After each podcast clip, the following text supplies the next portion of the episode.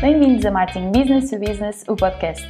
Em cada episódio, Jaime Kopk, da Amlet, apresenta-lhe ideias e ferramentas para fazer da sua marca B2B um motor de vendas num mundo cada vez mais digital. Então, bem-vindos a mais um episódio de Marketing Business to Business, o podcast.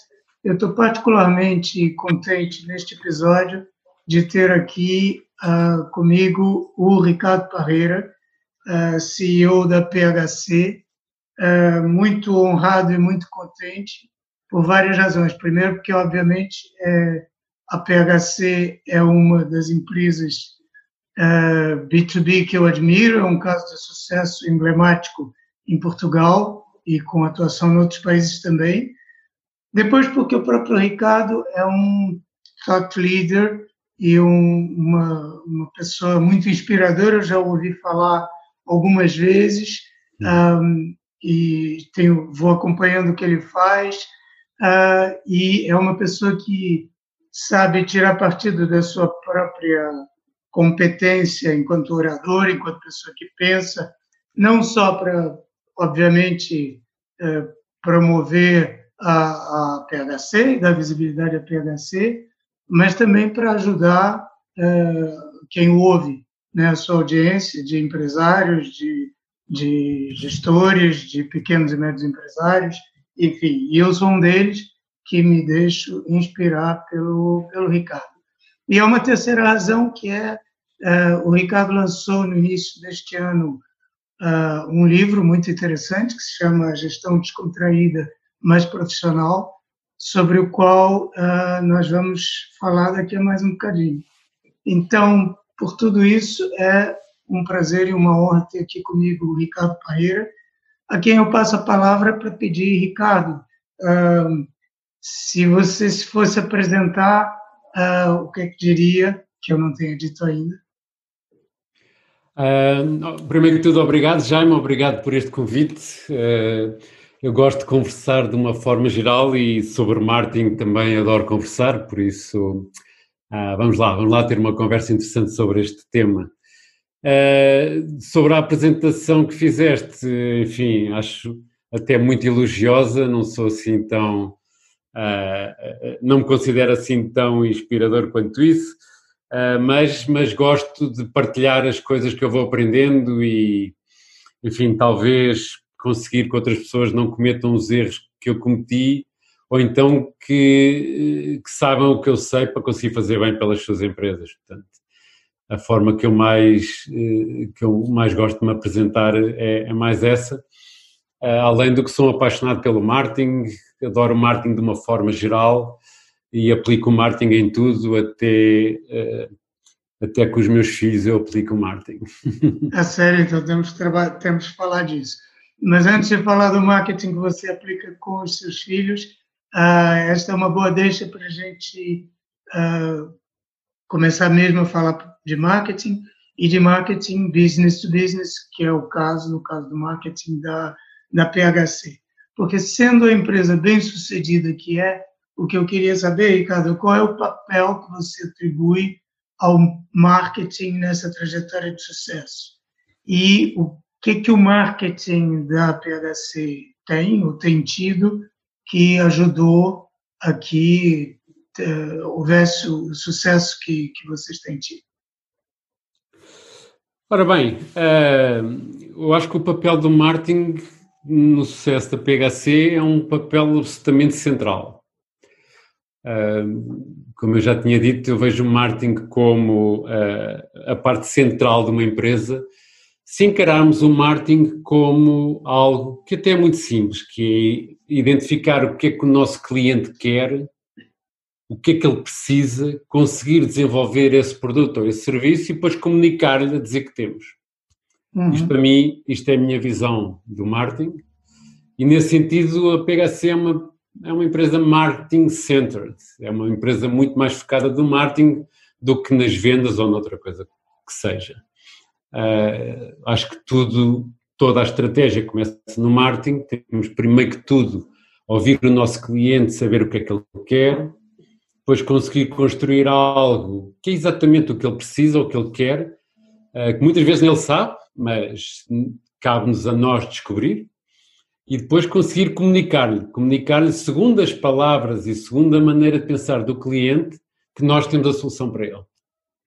Uh, nesse sentido, o marketing B2B até é semelhante ao B2C. A questão com o marketing B2B é que uh, o processo de compra é mais longo e mais complexo, uh, tem uma parte racional, apesar de ter também uma parte emocional, uh, tem muitas vezes mais influenciadores na compra do que nos conceitos de marketing B2C, portanto é um pouco mais complexo, mas também super interessante. Eu acho mesmo muita piada ao marketing em geral e acho que, que tem sido uh, muitíssimo importante no, no, trajeto da PHC.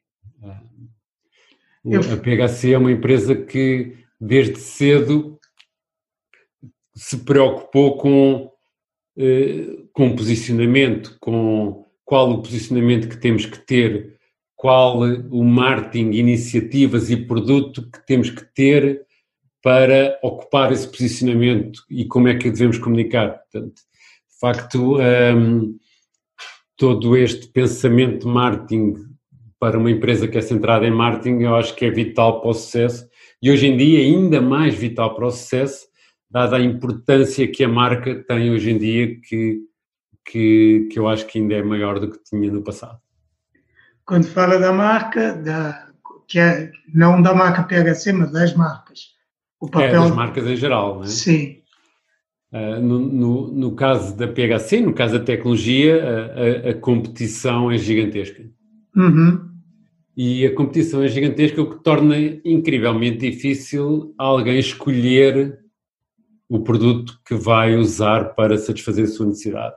Certo. Uh, é aí que entra muitas vezes a influência da marca, a confiança que a marca tem, a imagem que transmite, os valores que, que propaga, um, todo, todos esses conceitos à volta da marca, que são muito construídos por atividades de marketing, uhum. uh, têm hoje uma importância incrível para nos diferenciarmos da concorrência. Não chega a ter um produto muito melhor do que a concorrência. Isso uh, já lá vai o tempo que só ter um produto ou um serviço muito melhor que a concorrência chegaria para ser competitivo neste novo mundo. Hoje temos que ter um marketing à altura, à altura do produto que temos para conseguir ultrapassar a concorrência e, enfim, de uma forma muito objetiva, diferenciar-nos no posicionamento que queremos na mente do consumidor e no marketing B2B, que às vezes não se pensa tanto assim, isto é incrivelmente importante. A confiança da marca a imagem de marca uh, tem um papel muito importante hoje em dia, mesmo no marketing B2B. Eu fico muito contente de ouvir isso, porque vem muito em sintonia com aquilo que nós temos defendido aqui, quase de uma forma, é, não, não diria repetitiva, mas muito persistente neste podcast, que é, que é o fato de que existe, pelo menos na minha opinião, na minha visão, uh, um déficit ou até algum preconceito de muitos gestores B2B em relação ao marketing, um foco muito maior uh, nas vendas, uh, como se o marketing fosse uma coisa à parte, que fosse acessória e que não tivesse intrinsecamente ligado às vendas. Concorda com essa afirmação de que o, o marketing e a marca eh, são, são desvalorizados uh, no universo das empresas B2B e, em particular, no, no universo das empresas de TI, são menos valorizados do que deveriam? Em certa medida, a importância do marketing está muito relacionada com eh, o tipo de produto e o tipo de serviço que nós temos. Eh, em, em, alguns produtos e, e, serviços, a atividade de vendas pura e dura assume uma importância maior do que noutros. No nosso caso, nós vendemos através de uma rede de parceiros. A marca assume uma importância incrível. Quando se vende diretamente, eh, a marca pode não ter essa importância toda. Mas o marketing tem. Uhum. E eu concordo que muitas vezes uh, os gestores olham para o marketing como aquela equipa que trata do logotipo e do site e dos folhetos, e depois a equipa de vendas é que tem que vender. Uhum. Quando, se, na minha opinião, a energia tem que ser conjunta, tem que ser a equipa de vendas com o marketing, a ouvir os clientes, a perceber o que é que será o melhor produto ou serviço para lhes dar e depois, em conjunto, linearem a forma como se vai comunicar com eles. Uh, hoje, hoje assistimos uh, cada vez mais a uma importância crescente do marketing, porque uh, o, o, processo de compra já não é tão dependente da equipa de vendas como já foi. Assiste-se a uma evolução muito interessante que é 70 ou 80% das pessoas e das empresas, quando vai fazer o primeiro contacto com uma empresa para lhe comprar o seu produto, já, já sabe quase tudo. Claro. A equipa de vendas muitas vezes só entra no processo de venda já muito em cima do momento da venda. O que significa que se não houve marketing antes, os clientes podem nem nunca chegar a nós. Uhum. O que acontece em muitas empresas é que uma, o, a maior fonte de leads que têm é o boca a boca, é o word of mouth, o que significa que uh, o empresário vê uma muito maior importância em investir no word of mouth do que investir na marca. E por isso descura muitas vezes o marketing. Não percebendo que com um marketing de topo de gama e com boas iniciativas de marketing, incrementamos o word of mouth ao ponto de ser altamente produtivo para as nossas vendas. Uhum. Uh, portanto, concordo, concordo que às vezes o marketing é descurado, o marketing é visto como a pessoa que trata uh, uh, da imagem dos bonecos, mas quem faz as vendas é as vendas. Mas o que eu estou a assistir cada vez mais é as empresas a perceberem que o esforço tem que ser conjunto e que quando o vendedor chega ao primeiro contacto com o cliente, já o marketing tem que ter feito todo esse trabalho. Todo esse trabalho de criar uma imagem, criar uma expectativa, criar uh, uma, uma apetência no cliente para receber a nossa equipa de vendas uh, ou para comprar o nosso produto ou o nosso serviço.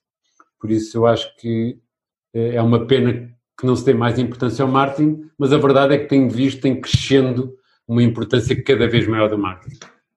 E ainda bem. Uh, há um assunto que uh, já aflorou um bocadinho, uh, que é as, são as diferenças entre o que é o marketing ao consumidor e o que é o marketing B2B. eu vi, li no seu livro, né, quando fala da sua trajetória, que no início da sua carreira teve no marketing da Colgate, salvo erro, não é? Foi, foi. Uh, foi por aí que foi lá no início. Um, quer, pode desenvolver um pouco mais o que, que são, não tanto as diferenças uh, entre marketing B2B e B2C, que já falou, mas o que é que pode transitar de um mundo para outro, o que é que os dois, o que é que os dois mundos podem aprender um com o outro? Ah, ah, essa é uma boa pergunta, Jaime. O que é que os dois mundos do B2C e B2B podem aprender? Uh, eu, eu acho que tem muito mais em comum do que uh, em, em, diferente ou em separado. Uh, se nós imaginarmos o marketing como, primeiro que tudo, precisamos saber o que é que o cliente quer e depois comunicar o que nós temos para essa necessidade, isto é igual em, em B2B e B2C, as ferramentas é que muitas vezes são diferentes. O que, o que pode ser a forma de comunicar em B2C é muito diferente de B2B. Se tivermos eh, produtos à venda em grandes superfícies, ainda mais diferente é. Uhum. Porque uh, vender ao mundo corporate, ao mundo das empresas, que implica um determinado ciclo de cada negócio, é muito, muito diferente de vender numa grande superfície. Mas, quando eh, uma pessoa está no corredor do supermercado e vê uma série de marcas, vai ser muito influenciado visualmente, vai ser muito influenciado pela imagem que tem de cada marca E hoje em dia, no mundo B2B, quando alguém decide, precisa de um determinado produto ou serviço e vai à internet à procura desse produto ou serviço, também encontra dezenas de marcas e muita oferta. Toda acaba a imagem por não, se, acaba por não ser muito diferente de um supermercado a internet. Não é? Em certa medida, é, é, é muito diferente na forma como comunicamos, mas na forma como devemos pensar o marketing, eu acho que eh, é muito semelhante. Nós temos que perceber o que é que o cliente quer, não só o que o cliente quer em termos de funcionalidades, em termos do que é que o produto racionalmente lhe tem que oferecer, mas o que é que ele quer em termos emocionais, em termos de o que é que, o que, é que ele quer satisfazer, o que é que ele quer ultrapassar, que desafio é que ele tem, que obstáculo é que ele tem. E aí o marketing B2B e o marketing B2C têm o mesmo desafio, conhecer os clientes, conhecer as suas necessidades, conhecerem o que é que eles pretendem. Às vezes é, é muito importante pensar, por exemplo, eh, na PHC nós temos uma solução completa de software de gestão que dá para gerir todas as áreas da empresa. Mas nós não nos vemos a nós como vendedores de software de gestão. Porque os nossos clientes, os empresários, os gestores, não querem propriamente comprar software de gestão. O que eles querem é gerir melhor as suas empresas. O que eles querem é resolver os problemas que eles têm nas suas empresas. Portanto, é sobre isso que temos que falar com eles. É, esse é o conceito que temos que trazer para mostrar ao gestor que, ok, nós percebemos de gestão, nós percebemos as tuas dores e sabemos que a forma de resolver é via software. E este é que deve ser o conceito de um marketing B2B, é trazer, uh, trazer para uh, o posicionamento junto do consumidor aquilo que nós somos e não objetivamente aquilo que nós vendemos. Aquilo que nós vendemos é a solução para resolver a dor e não a dor em si, e o que, o que importa muitas vezes ao consumidor é a dor que tem. Claro. Isso é, me dá aqui a, a deixa também para encaixar num outro tema de que nós falamos muito, aqui no podcast de diferentes ângulos, que é o tema da um, do papel da emoção no, no processo de decisão uh, empresarial, da compra empresarial, porque faz parte dos, eu diria, para mim é um mito, né? Mas está em muitos dos manuais que escrevem a diferença entre a grande diferença entre marketing B2B e marketing B2C seria que o marketing Sim, B2B é muito menos ou quase não é emocional, que a compra é muito mais racional. Eu entendo o fundamento dessa diferença, mas é, tendo a vê-la como falaciosa, porque na verdade todas as decisões acabam por ser muito emocionais, mesmo aquelas de quem está à frente de uma empresa ou à frente de uma compra empresarial. Como é que você vê esse papel, com a experiência que vocês têm também, né? como é que vê esse papel da emoção na decisão de compra uh, complexa, da compra B2B? Uh, eh, eu, eu um, ehm, a, a, minha visão sobre essa diferença dos dois, dos dois conceitos de marketing no que diz respeito à emoção e à, e à parte racional, de facto é verdade que na compra uh, eh, B2B há ali uma parte racional muito importante. Há uma parte, há uma parte que, de facto, os produtos ou serviços, do ponto de vista das suas especificações, têm que resolver os problemas. Claro. E essa é uma análise muito racional, resolve, não resolve, faz, não faz, tem, não tem. O problema é aquilo que eu falava há pouco, que é, em quase todos os mercados há uma competitividade incrível. Muitas vezes as especificações e as funcionalidades que dois, três ou 500 concorrentes têm são incrivelmente semelhantes. O que é que os vai diferenciar? O que os vai diferenciar é as emoções que estão ligadas à marca. Uhum. Portanto, por exemplo, a vender uh, software de gestão, das, um, um, um dos conceitos mais importantes que estão em cima da mesa quando estamos quando um cliente está a comprar é a confiança. Porquê a confiança? Porque, em média, um cliente de ERP, que é o software de gestão que nós vendemos, em média, o cliente tem, vai ter este produto durante 7 a 15 anos. Portanto, está a comprar um produto que às vezes é mais importante em termos de duração do que o, as próprias instalações onde está. Uhum. Fatores racionais que ele avalia. Se o software faz, se se adapta, se tem os conceitos. Mas há um fator vital, que é confiança. Confiança de que o software vai existir daqui a 7 a 15 anos. Confiança de que quando houver problemas vão resolver todo este género de, de, de, de, dores que o cliente tem ou de conceitos que o cliente tem, é difícil resolvê-los racionalmente. A confiança é, é, a confiança patronal a racional é muito difícil. Podemos ir ver, mas quantos clientes é que, que esta empresa já tem? Uh, mas que idade é que a empresa já tem para tentarmos inferir se uh, se a empresa vai sobreviver ou vai continuar, mas à medida que vamos fazendo isto, vamos tendo contacto com a imagem da empresa, com os valores da empresa, e isso vai transmitir emoções que no momento da decisão entre dois concorrentes semelhantes vai fazer toda a diferença. Portanto, daí onde é que eu quero chegar com isto, Jaime? A emoção e a, o propósito que a marca tem, os valores que a marca tem, que acima de tudo são conceitos que passam emoções uhum. são cada vez mais importantes e vão ser ainda mais num mundo altamente competitivo em que de facto há dezenas de soluções para o mesmo problema ou para a mesma dor. Muito equivalente. Martin isso ainda é mais importante. Engraçado, estava te ouvindo falar de confiança e me ocorreu que confiança é uma coisa que se inspira, né? E, e inspirar não é a mesma coisa que simplesmente comunicar ou passar uma informação.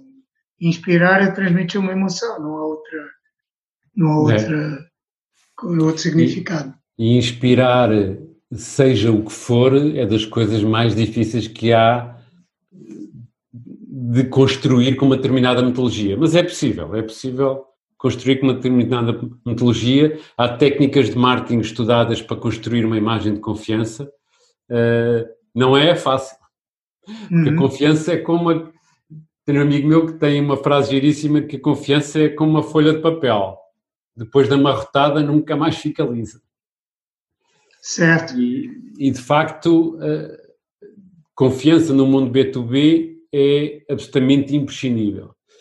E, mas é difícil porque basta falhar uma vez e ela fica bastante abalada. No mundo B2B, se nós prometemos um prazo de entrega e não cumprimos, a confiança fica abalada se nós prometemos uma funcionalidade que depois afinal não era bem assim, a confiança fica abalada. Portanto, é difícil, é difícil construir uh, uma imagem de confiança, mas, mas por outro lado eu acho que não há alternativa. Porque quem não a consegue fazer rapidamente é ultrapassado por quem conseguiu fazer. Portanto, confiança é vital. E teria um ou dois exemplos de como é que isso se faz como é que se constrói uma imagem de confiança? Sim, não é, não é agora a enciclopédia sobre isso que nunca mais saímos daqui, mas é concretamente como é que como é que como é que se faz?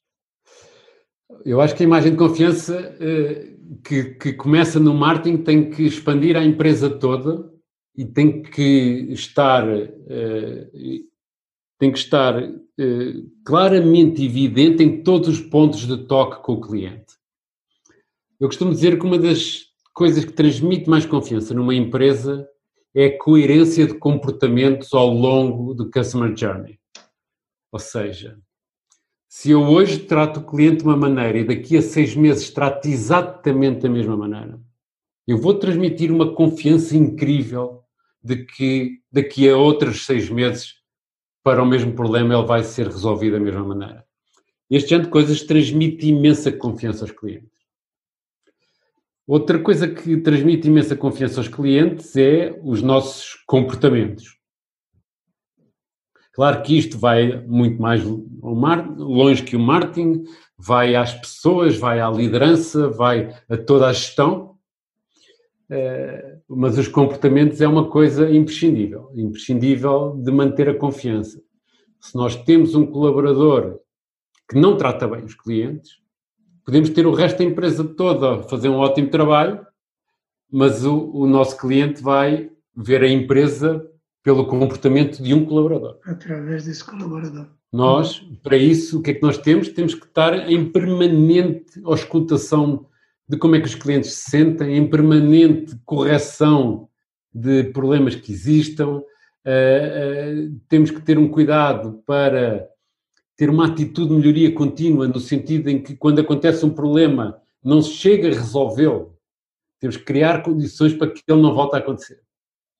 Isto já extrapola um bocadinho do marketing para a gestão, mas como eu vejo a gestão como centrada no marketing, tudo isto também se resolve através do marketing. Eu não vejo o marketing só como uma ferramenta de cliente. Hoje em dia, por exemplo, estamos a viver uma guerra de talento, portanto, também temos que tratar o talento como um cliente. Temos que cativar os melhores para virem cá trabalhar. Temos que mantê-los a querer trabalhar dentro da empresa. Tudo isto necessita de marketing. As coisas boas que a empresa faz tem que comunicar aos seus colaboradores, senão eles não apreciam.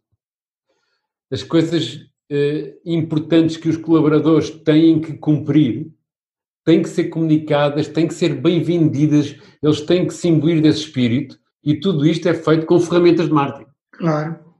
Portanto, uhum. eu vejo realmente o marketing eh, 360 graus dentro de uma empresa, não só para, não só para clientes, como para os próprios colaboradores. Nós na PHC até temos no nosso, uh, o que nós chamamos o nosso PHC DNA, até temos uh, uma espécie de slogan conforme uh, do que é, que é a nossa promessa para os clientes, mas também o que é que é a nossa promessa de marca para os colaboradores.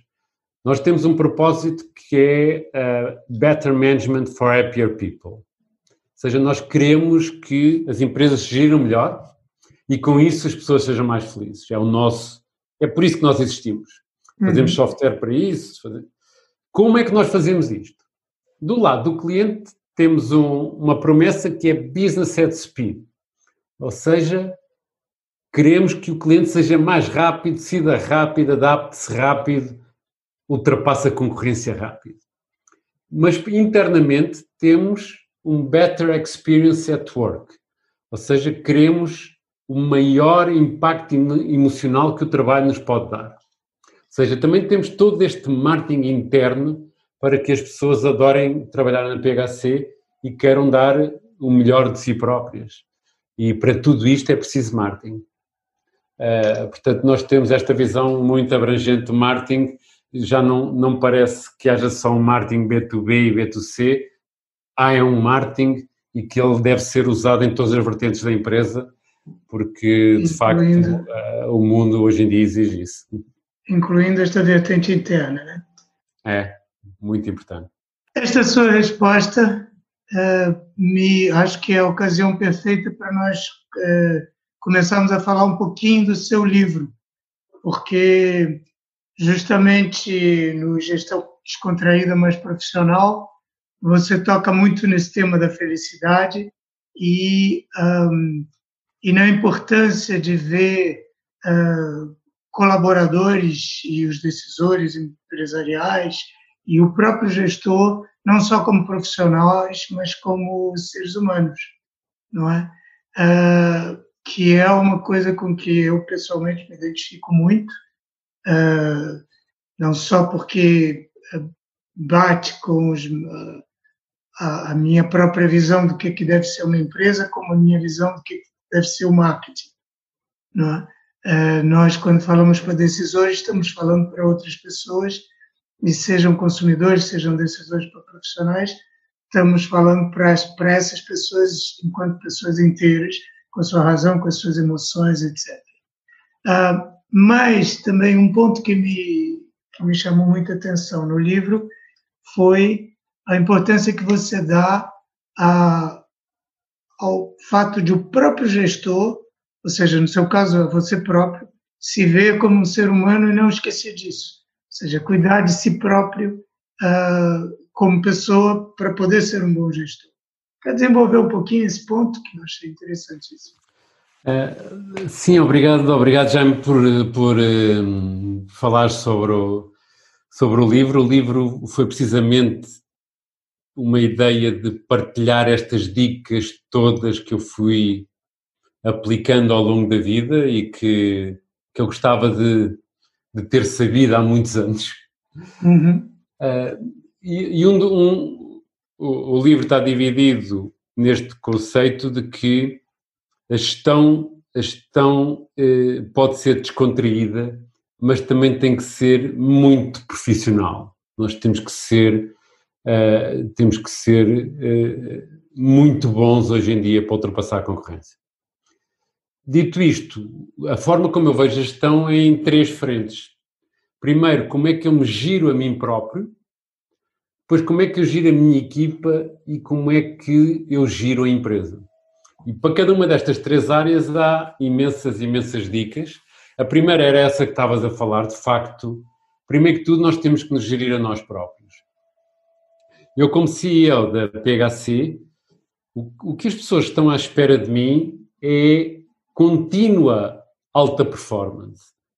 O que é que isso quer dizer? Quer dizer que numa quinta-feira ao fim da tarde, as pessoas estão à espera que eu tenha a mesma capacidade de decisão que eu tinha numa segunda de manhã. Hum. E aliás, mais, estão sempre à espera que eu esteja sempre no pico de performance, com alta capacidade de decisão, com toda a informação, ou quase toda na mão, uh, sempre com boa energia e bem disposto. Isto é o que se espera de um CEO. Uhum. Além, ainda se espera que tenha visão e que veja o, o, caminho para o futuro e que consiga levar a tropa e motivar toda a gente. Portanto, Ou seja, quase nada, né? É. Portanto, e se nós formos a ver, qualquer líder, mesmo um líder intermédio, hoje em dia tem todos estes desafios. Tem um desafio de uma altíssima expectativa sobre a sua performance. E eu pensando nisto, penso sempre, então o que é que eu hei de fazer para eu estar em permanente alta performance?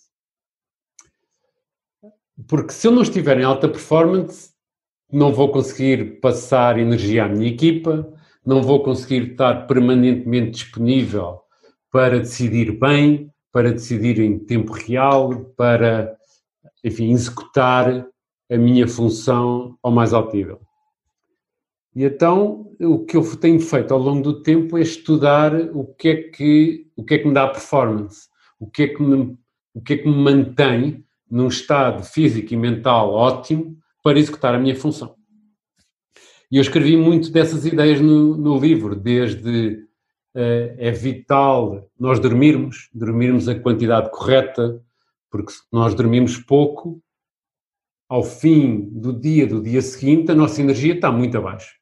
Uhum. Quando a nossa energia está abaixo, a primeira coisa que se vai é a paciência. Quando a paciência se vai, nós tentamos tomar a decisão pelo caminho mais fácil e muitas vezes não pelo caminho mais certo. O que significa que temos que manter a nossa paciência e tolerância a ótimos níveis ao longo de todo o dia. Uma das coisas ótimas para ter isso é dormir bem. Ou, acima de tudo, dormir as horas que nós precisamos. Uh, a própria alimentação, se nós passamos muito tempo sem açúcar no sangue, ou, ou, ou desidratação ou sem água, uh, o nosso cérebro exige imensa água, começa a desidratar e começa a ter a, a vontade de fazer o mínimo possível. Uhum. Para nós conseguimos manter o nosso cérebro altamente eficaz, nós temos que ir comendo ao longo do dia, uh, temos que beber muita água ao longo do dia, uh, ou seja, temos tratado o corpo. Mente sem corpo são é das coisas mais verdadeiras que existe nesta vida. E às vezes não é preciso muito, não é preciso muito para fazer isto. Uh, por exemplo, fazer um bocadinho de exercício todos os dias. Nós temos que manter o nosso cérebro irrigado e o nosso corpo irrigado, e isso, se fizermos 15 ou 20 minutos todos os dias, nem é preciso muito 15 ou 20 minutos, não nos vão pôr com uma, uma forma física incrível, mas vamos ativar o cérebro ao ponto de ele estar muito mais preparado para todas as para todo o desgaste que tem ao longo do dia. E por fim, uma coisa muito importante é tratarmos da mente, tratarmos da nossa mente, protegermos a mente. Às vezes nós não percebemos o quanto estragamos a nossa mente com aquilo que nós pensamos, aquilo a que nos expomos, as pessoas com quem estamos, os livros que lemos. Uhum. Tudo isso influencia muito a mente, que tem que ser tão protegida como o corpo para estarmos em alta performance. Se nós vemos muitas notícias ou consumimos muitas redes sociais, vamos estar a, a deixar o estado de espírito dos outros influenciar o nosso. Isto implica escolhas, não é? implica eu tenho que proteger a minha mente. Há uma atividade interessantíssima que se pode fazer para treinar a mente, que é a meditação. Uhum. Com mindfulness, que é uma técnica de meditação pela respiração, o que nós treinamos nas sessões de meditação é, cada vez que o nosso pensamento voa ou, ou sai da respiração, treinamos notar isso e voltar à respiração e deixar o pensamento ir. Isto é um treino fantástico para quando estamos no nosso dia a dia, na nossa vida, conseguir perceber que há algo que nos está a desfocar, algo que nos está a, a desviar do nosso caminho, aceitar isso e voltar ao nosso caminho. Eu costumo dizer que para um gestor o truque número um do sucesso é o foco. Não se consegue nada sem foco e tudo contribui para não estarmos focados. Portanto, aqueles que se conseguem focar melhor têm muito mais sucesso. Aliás, isto está cientificamente estudado como a capacidade de foco traz sucesso até nos exames, até nos testes, até na escola, em tudo. E para termos foco ao longo do dia inteiro, temos que ter estes proteger o corpo, proteger o físico e depois treinar a mente para conseguir resistir a todas as tentações, a todas as distrações, para nos deixar sempre focados naquilo que temos que fazer. E, e dessa forma até conseguimos trabalhar menos tempo e ter melhores resultados. A lei de Pareto, de que 20% do esforço traz 80% dos resultados, é muito verdade. Portanto, o truque é onde é que estão os 20%? Quais são os 20%? E como é que nós descobrimos isso? Com foco.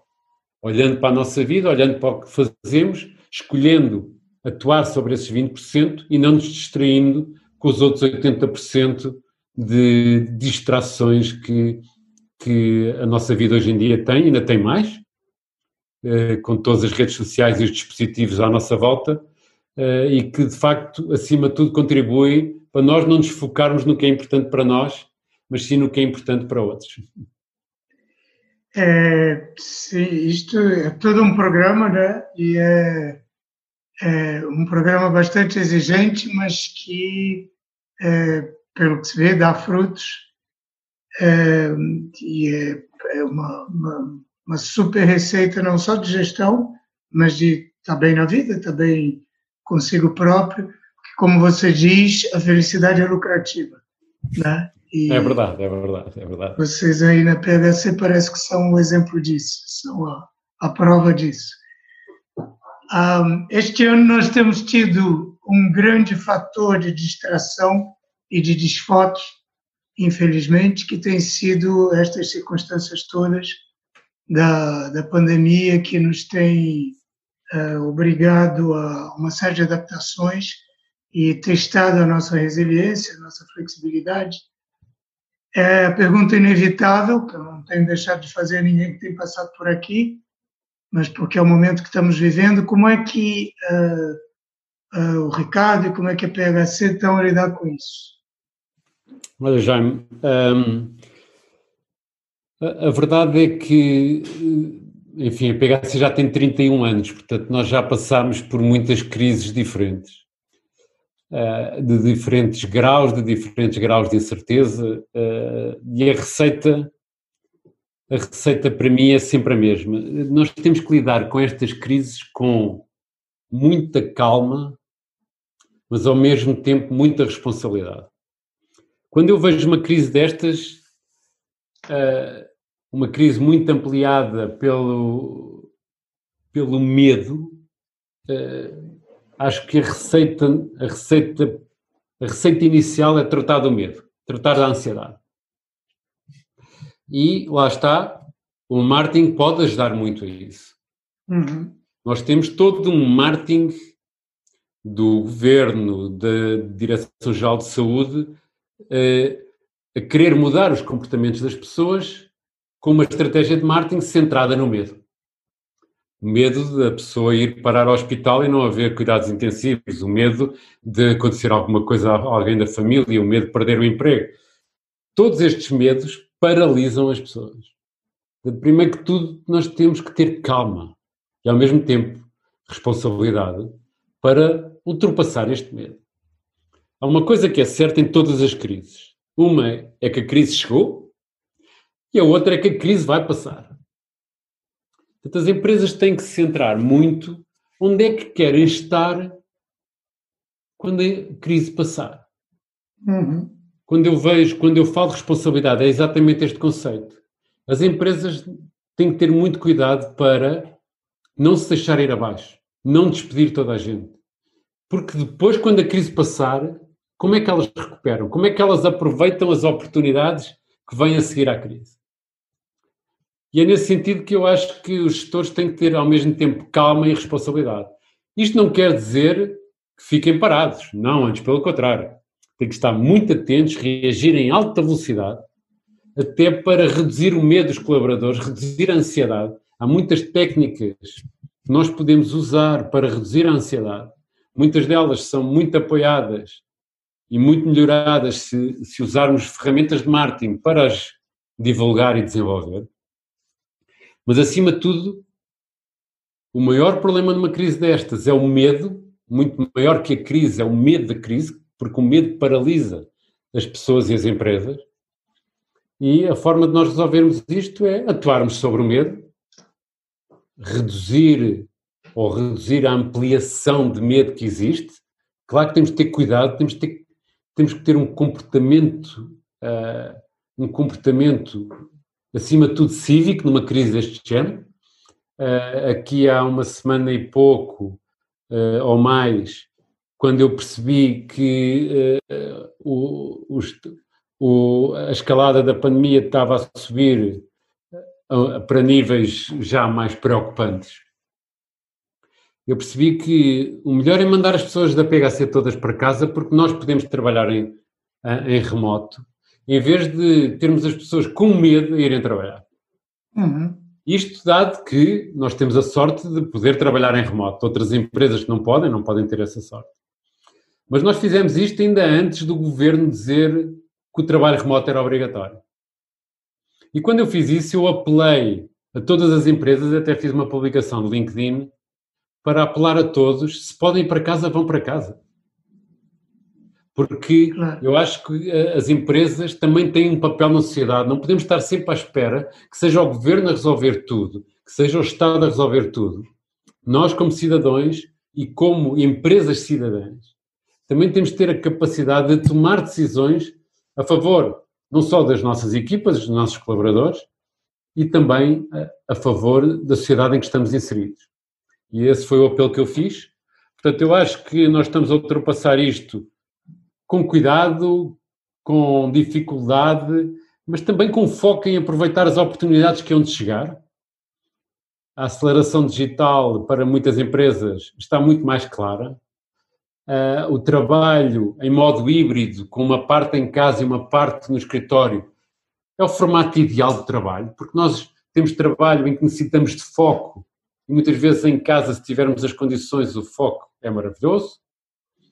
Uh, mas também precisamos estar com a equipa e estar com as pessoas e ter criatividade em equipa e aderir à cultura da empresa e isso tem que estar na empresa. Portanto, eu acho que uh, esta crise também trouxe essa, esta oportunidade de evoluirmos o futuro do trabalho para soluções muito mais interessantes. Na PHC, Jaime, nós passamos por dia no trânsito 270 horas. Hum. Num dia, todos os PHCs estão 270 horas no trânsito. 270 horas é sete semanas e meia de trabalho de uma pessoa. Hum. Num dia. Sim. Que se ficarem todos em casa, aproveitamos isso para estar com a família, estar a ler um livro, evoluir, desenvolvermos. Portanto, há incríveis vantagens do mundo híbrido e do trabalho em remote versus uh, nos escritórios. Portanto, eu, eu espero que, ultrapassada esta crise, consigamos aproveitar todas estas oportunidades que aí vêm. Mas, claro, temos de ter muito cuidado, um foco grande na segurança, um foco grande em manter a produtividade, dada esta, uh, dada esta uh, pandemia, que muito dela pode ser claramente gerida através do digital, através de ferramentas digital, através do caminho digital, que muitas das empresas estão a ver agora que tomou uma importância muito maior. Portanto, uh, a crise é má, é má principalmente para quem não, não pode uh, uh, combatê-la uh, seguramente, mas também acho que vai passar e nós temos que acreditar que temos que estar numa, numa boa posição quando ela passar, não só nós como pessoas, mas as nossas empresas, o nosso país e o mundo em geral, portanto, temos que estar atentos. Para isso é preciso ter calma. Uhum nós não temos calma, se entramos em stress, deixamos que o medo tome conta de nós, se estamos o tempo todo a ver o telejornal à espera que venha uma boa notícia, isso vai dar cabo de nós, portanto temos que proteger a nossa mente, aquilo que eu estava a falar há pouco, temos que proteger o nosso estado de espírito, temos que proteger o nosso otimismo, porque tudo isso é importante para o dia que a crise passar, em que estado é que vamos estar nessa altura. Portanto, e mesmo para durante a crise aproveitar as oportunidades que que continuam a existir, né? e algumas surgem com a própria crise. Sim, Essas claro, não há crise. estão atentas. Não há crise que não tenha oportunidades. Exatamente.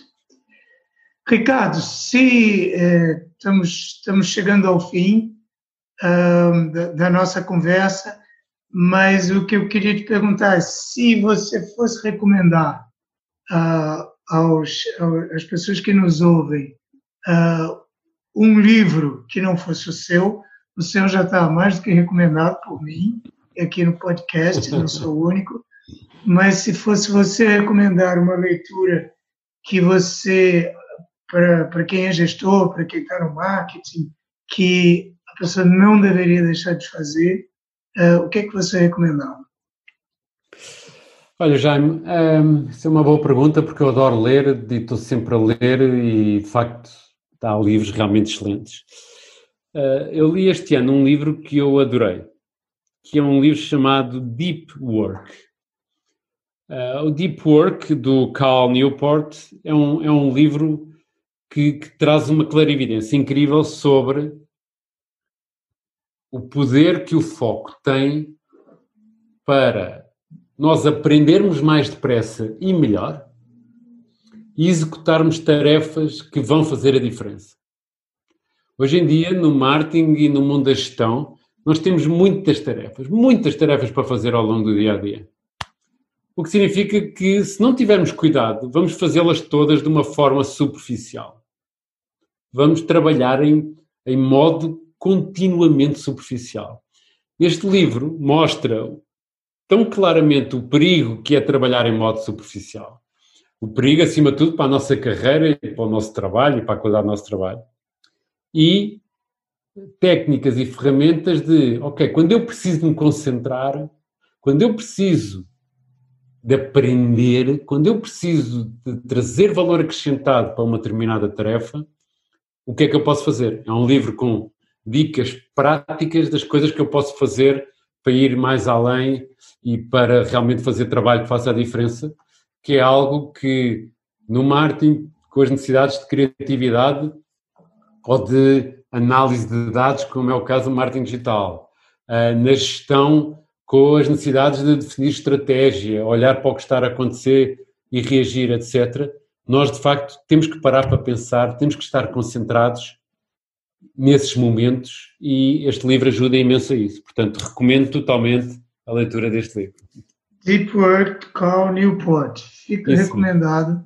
Uh, eu já tinha ouvido falar desse livro, não, nunca o li, mas já está aqui na lista de compras, agora Boa. com este reforço do Ricardo Paeira. Muito bem, uh, se os nossos ouvintes quiserem, quiserem saber mais sobre a PHC, sobre o Ricardo, sobre o que vocês andam fazendo, uh, onde, é que, onde é que vão procurar? Eu costumo muito falar sobre estas ideias no, no LinkedIn. Hum. Portanto, no caso, no caso uh, de quererem conversar comigo, a minha conta LinkedIn é o, é o caminho ideal. A PHC, a PHC tem dois blogs, tem um blog Living at PHC, onde nós falamos muito sobre as coisas que fazemos dentro da PHC para, para concretizar o Best Experience at Work. E temos um, um blog uh, que se chama Business at Speed, precisamente com as grandes vantagens que a transição digital e as ferramentas de gestão podem trazer a, a um nível de gestão superior. Por isso, uh, para nos seguir, para quem queira estar mais no mundo da gestão, uh, temos o, os blogs da PHC, que podem ser acedidos a partir do nosso site, em phcsoftware.com, ou então o meu LinkedIn, Ricardo Parreira, at LinkedIn.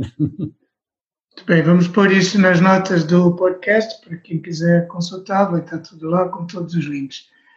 Uh, Ricardo, não tenho palavras para agradecer o seu tempo, eu sei que ele é escasso e muito solicitado.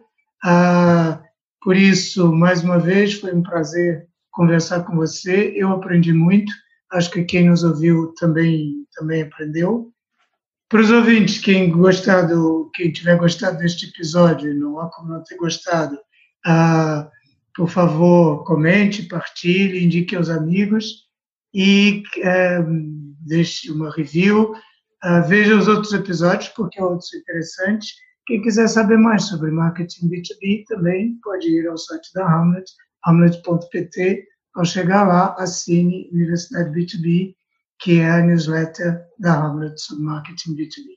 Muito obrigado a todos, obrigado, Ricardo. Ok, obrigado, Jaime. Obrigado a todos por terem ouvido.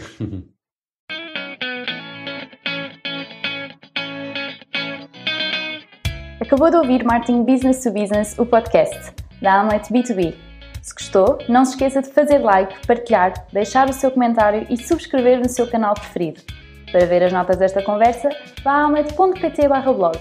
E em breve voltaremos com mais um episódio de Marketing Business to Business, o podcast.